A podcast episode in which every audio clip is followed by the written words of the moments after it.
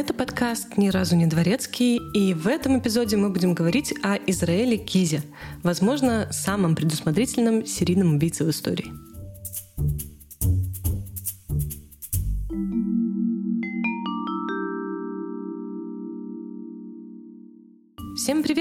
Это, как всегда, Даша, и сейчас я буду вам рассказывать развеселую историю, полную жутких фактов и кровавых подробностей. Кстати, если вам нет 18, пожалуйста, поберегите себя от прослушивания этого контента. Ну и, как всегда, в самом начале хочется сказать большое спасибо нашим патронам. Это Дарья Щукина, Анастасия Соколова, Алексей Петров, Татьяна Полищук, Марина Макарова, Оливер Трач и Виктор Горбатов.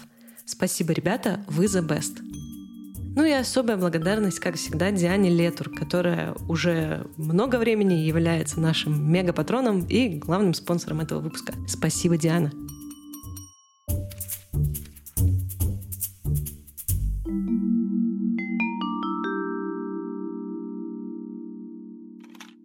История Израиля Киза преступника, как и история Бенджамина Баттона, начинается с конца. А вот история Израиля Киза человека начинается вполне себе банально в штате Юта. Именно там, в городе Ричмонд, 7 января 1978 года и родился Израиль. Он был вторым из десяти детей, родившихся в многодетной семье мормонов. Родители Киза были крайне религиозные, но совершенно внезапно, в 1983 году, они решили покинуть мормонскую церковь и переехать в городок Колвилл в штате Вашингтон, ну, как оказалось впоследствии, только для того, чтобы там удариться еще в более радикальное направление христианства. Семья жила крайне аскетично, в однокомнатной хижине, без электричества и водопровода, и посещала церковь Ковчег. Собственно, на базе этой церкви и ее учений все дети семьи и получали образование. Там же, в Ковчеге, родители Киза познакомились и впоследствии дружили с семьей Кеха, глава которой в 96 году был осужден, к слову, за тройное убийство. Так что детство и окружение у Израиля было что ни на есть благоприятное для того, чтобы вырасти в человека со странностями.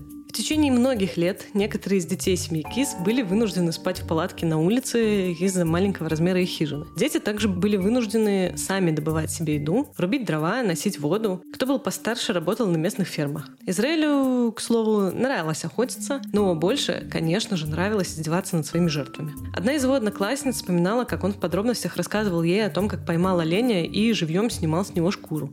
Исходя из того, что мы с вами уже знаем о людях, совершенно неудивительно, что Израиль Кис вырос в того, в кого он вырос. В возрасте 14 лет он с друзьями, например, развлекался тем, что вламывался в дома и крал что-нибудь. Сначала по мелочи, а потом стал таскать оружие и стрелять из него по домам соседей. Ну, как-то раз Кис решил развлечь детей, друзей и семьи тем, что словил на улице кошку, подвесил ее на веревке на дерево и начал стрелять в нее из ружья. Дети страшно испугались, мальчика начало тошнить, а девочка расплакалась и побежала рассказать обо всем родителям. После этого случая Израилю сильно прилетело от его родителей, на что он решил, что свои асоциальные наклонности все-таки лучше скрывать. И вот в 1997 году семья переехала в город Смирна, штат Мэн, где они занимались тем, что собирали сок для производства кленового сиропа в общине, состоящей в основном из амишей. Как вы понимаете, se религиозность и такая вот аскеза родителей сильно прогрессировала, а детям хотелось, вероятно, каких-то нормальных детских и подростковых вещей. Израиль в этот период стал мощно задумываться о необходимости веры, заявил родителям, что он атеист и вообще их всех ненавидит, после чего в семье разразился скандал, Киза выгнали из дома с пометкой «Не возвращайся», а всем остальным детям запретили поддерживать какую-либо связь с братом. Израиль же решил, что раз не христианство, значит сатанизм, это его выбор, и придумал себе совершить ритуальное убийство. И вот именно с этой целью в том же 97 году, летом, 19-летний Кис совершил свое первое нападение на человека. С его слов, он напал на девочку-подростка в Мопине, штат Орегон, и, угрожая ей ножом, он, как положено, сначала совершил акт сексуального насилия над подростком, а потом планировал убить, но все-таки отпустил девушку. Впоследствии, конечно, он очень раскаивался, что не смог довести дело до конца и пообещал себе, что больше такого не повторится. Он, если честно, еще и сильно испугался, потому что после этого случая он был уверен, что за ним начнет охотиться полиция, но как-то пронесло. В 1998 году Израиль Кис переехал переехал в штат Нью-Йорк и поступил на службу в армию США. Он служил в спецназе в Форт-Льюисе, в Форт-Худе, а также потом проходил военную службу в Египте, Израиле ну, по разным странам, где базировалась армия США. В 2001 году Кис был награжден армейской медалью за заслуги и уволен в запас. После этого примерно около пяти лет он прожил в общине Неа Бэй в штате Вашингтон, где работал плотником, ну и там иногда просто разнорабочим. После чего в 2007 году он перебрался на Аляску, в городок Анкоридж, где открыл строительную фирму под названием Case Construction. И вроде жил себе и жил Кис. Была у него как бы гражданская жена, десятилетняя дочь, занимался строительством, ничего примечательного, пока в 2012 году не случилось его последнее преступление. 1 февраля 2012 года Израиль Кис на своем белом «Шевроле» подъехал к киоску, где как раз заканчивала свою смену 18-летняя Саманта Кёнинг. Изначально Кис планировал простое ограбление.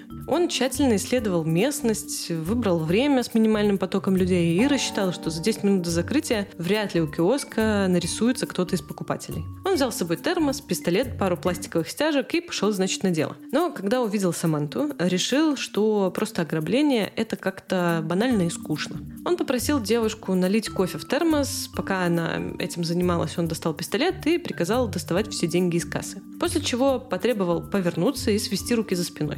Руки девушки он стянул пластиковой стяжкой и сказал ей, что вот сейчас она будет изображать пьяную, она должна облокотиться на него и, не привлекая внимания, идти вместе с ним к его машине. Израиль также сказал, что если услышит полицейских, или если девушка начнет сопротивляться или кричать, он убьет ее. Саманта поначалу повиновалась, но при первой возможности предприняла попытку сбежать. Однако хорошо подготовленный физический кис быстро догнал ее и популярно объяснил, что так делать не надо. Девушка была настолько перепугана, что даже когда на светофоре рядом с машиной Киза остановились полицейские, не предприняла попытки сбежать или поднять шум. Киз же практически средь бела дня привез девушку на свой участок, где ее со связанными руками довел до сарая. При том, что где-то там мимо гуляли соседи с собаками, и никто ничего в тот момент подозрительного не заметил. Он связал Саманту более надежно, велел сидеть тихо, а сам пошел домой к жене и ребенку. Там же он с телефона Саманты отправил сообщение ее отцу, что, мол, она якобы обиделась на что-то и что уезжает на пару дней с друзьями куда-то там в другой штат. Рано утром Кис с дочкой должен был ехать в отпуск,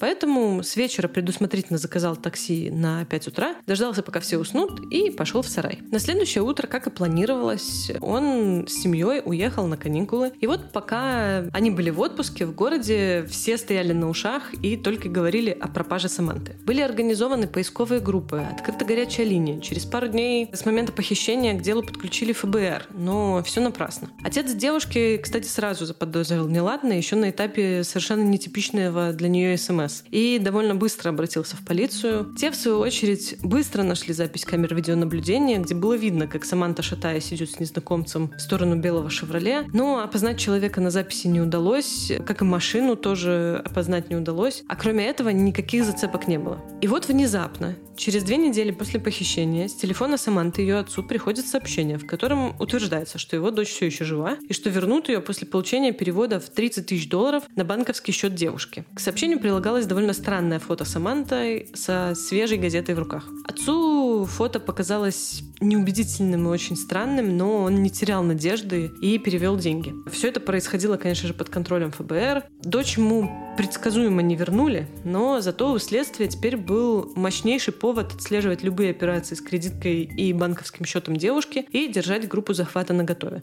Ну и закономерно. Операции по карте стали совершаться за пределами города и даже Аляски. Преступник снимал небольшие суммы денег в банкоматах и старательно прятал лицо от камер. А пока местные полицейские успевали среагировать и приехать, он, естественно, успевал скрыться. Но вот в Техасе Израилю Кизу очень сильно не повезло. Он, как обычно, снимал деньги, но патрульная машина оказалась очень близко к банкомату. И полицейские среагировали, ну, буквально со скоростью дракона. В довесок ко всему они обнаружили рядом еще и подозрительный белый «Шевроле», принадлежащий Кизу, и в целом подходящий под описание машины похитителя. Его под стражей перевезли из Техаса в Аляску, пока обвинили только в мошенничестве с кредитной картой, но агент ФБР Годен, который занимался похищением, и местный детектив Джефф Белл сразу же начали допрос о местонахождении Саманты. Они уже, ну, так по-честному и не надеялись найти девушку живой, а Кис еще и кинематографично тянул время. Он шутил, заводил разговоры о погоде и соглашался рассказать какие-то там маленькие подробности в обмен на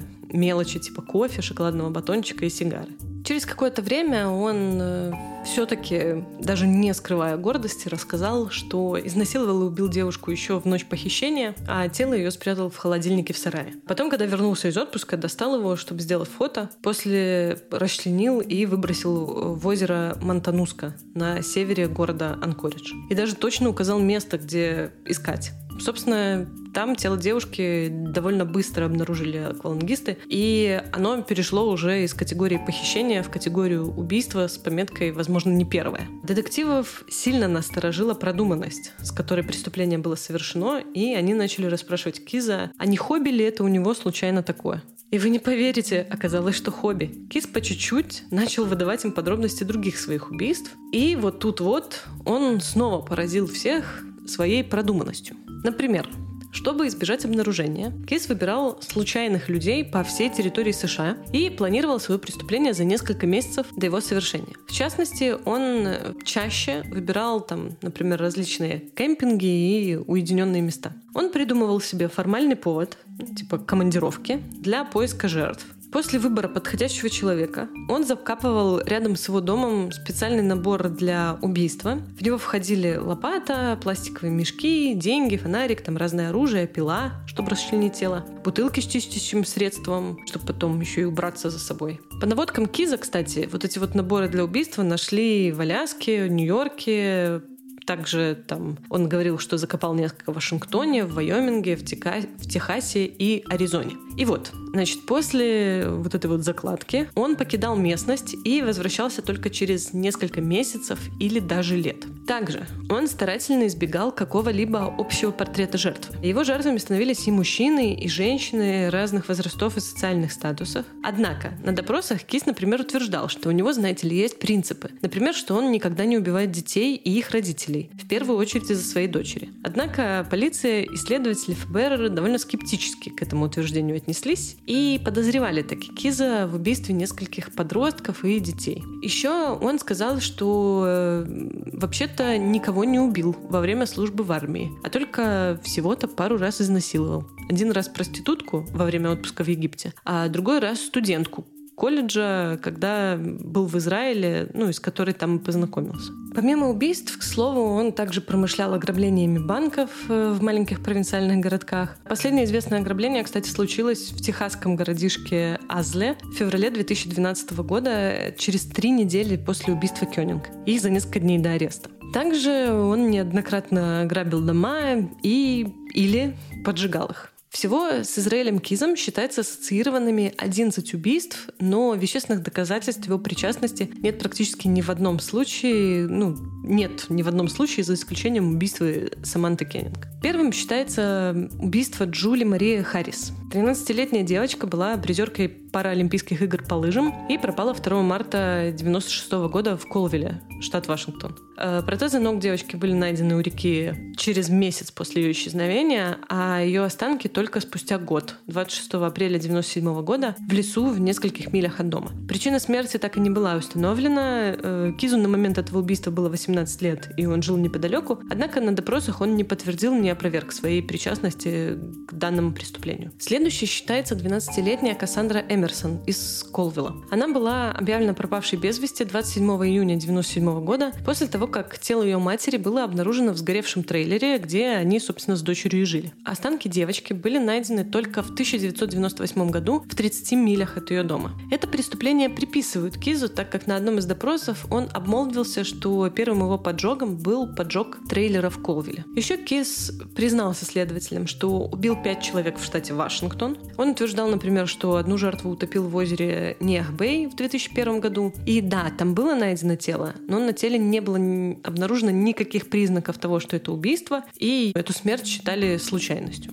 Еще он утверждал, что однажды вломился в дом и убил молодую пару из Вашингтона. Ну и еще в том же Вашингтоне в период с 2005 по 2006 год, со слов Киза, он убил еще двух жертв. Одна из них, по всей видимости, была сброшена в озеро Кресент, но никаких доказательств найдено не было, а каких-либо имен и подробностей Киз, естественно, не помнил. Помимо прочего, Киз еще является подозреваемым в серии преступлений, совершенных в 2007 году убийцей из Бока в окрестностях Бока-Ратона в штате Флорида. Но опять же, это только подозрение, вещественных доказательств его причастности нет. Также считается, что Израэль мог убить 48-летнюю Дебру Фельдман, проститутку, предположительно страдавшую наркотической зависимостью, после того, как обнаружили, что незадолго до ареста он часто искал на своем компьютере подробности ее дела о пропаже. Киз, к слову, отказывался говорить об этом. Однако о чем он говорил с особым каким-то интересом и в подробностях, это вот об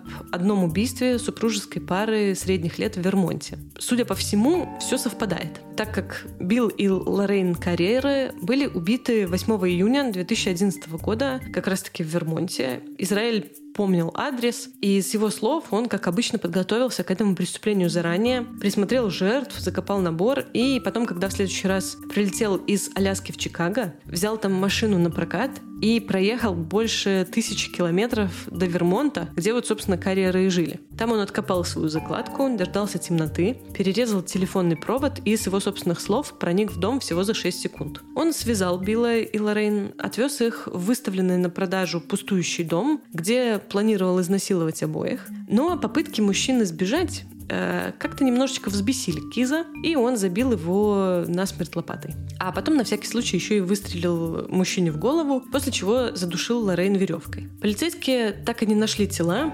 а дом, вот, в котором произошло убийство, купившая компания ну, снесла. Но детали были описаны так подробно, что, вероятно, это убийство действительно было совершено Кизом на самом деле.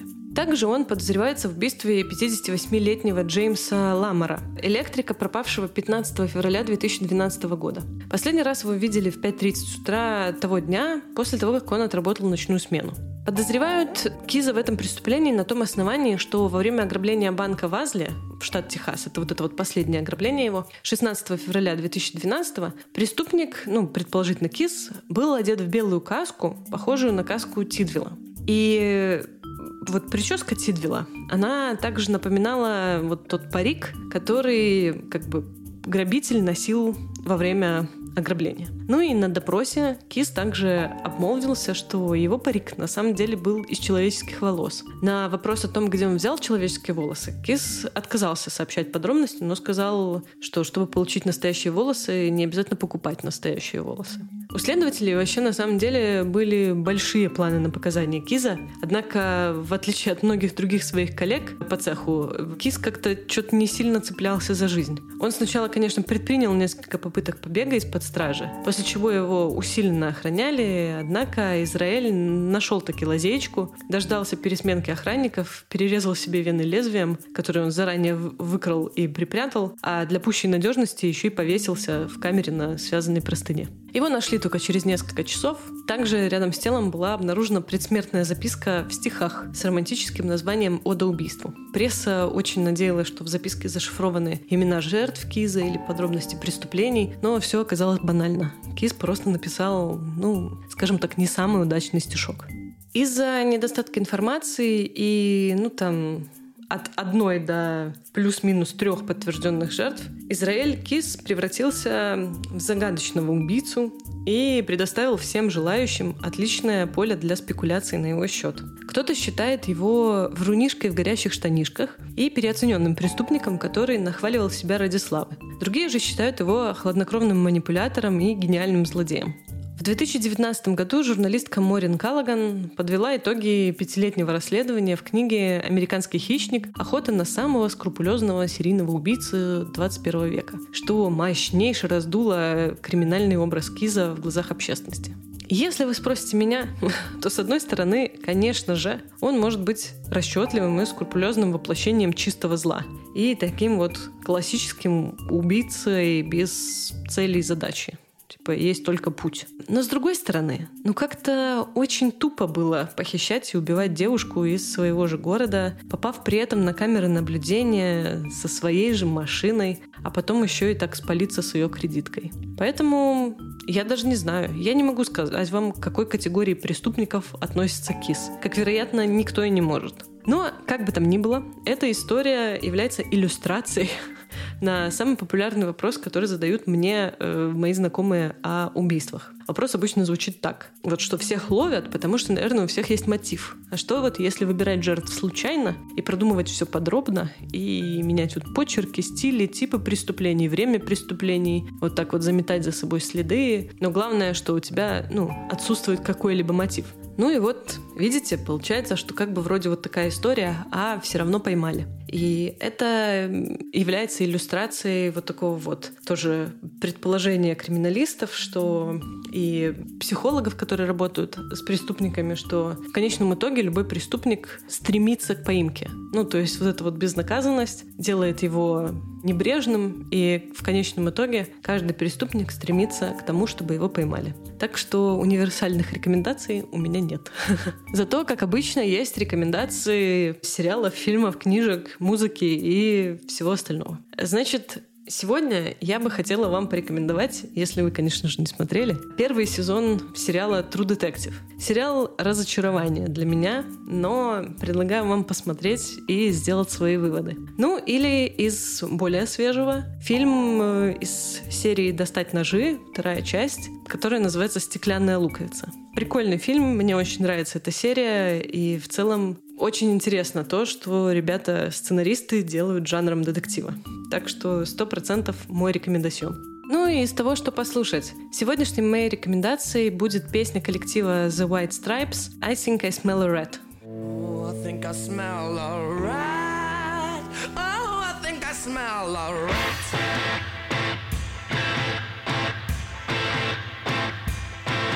И как всегда, спасибо вам огромное, что слушаете. Я вас призываю подписываться на наши социальные сети, оставлять комментарии, жать на лайки, колокольчики, вот это вот все. Ну и услышимся с вами уже совсем скоро в следующем выпуске. Всем пока!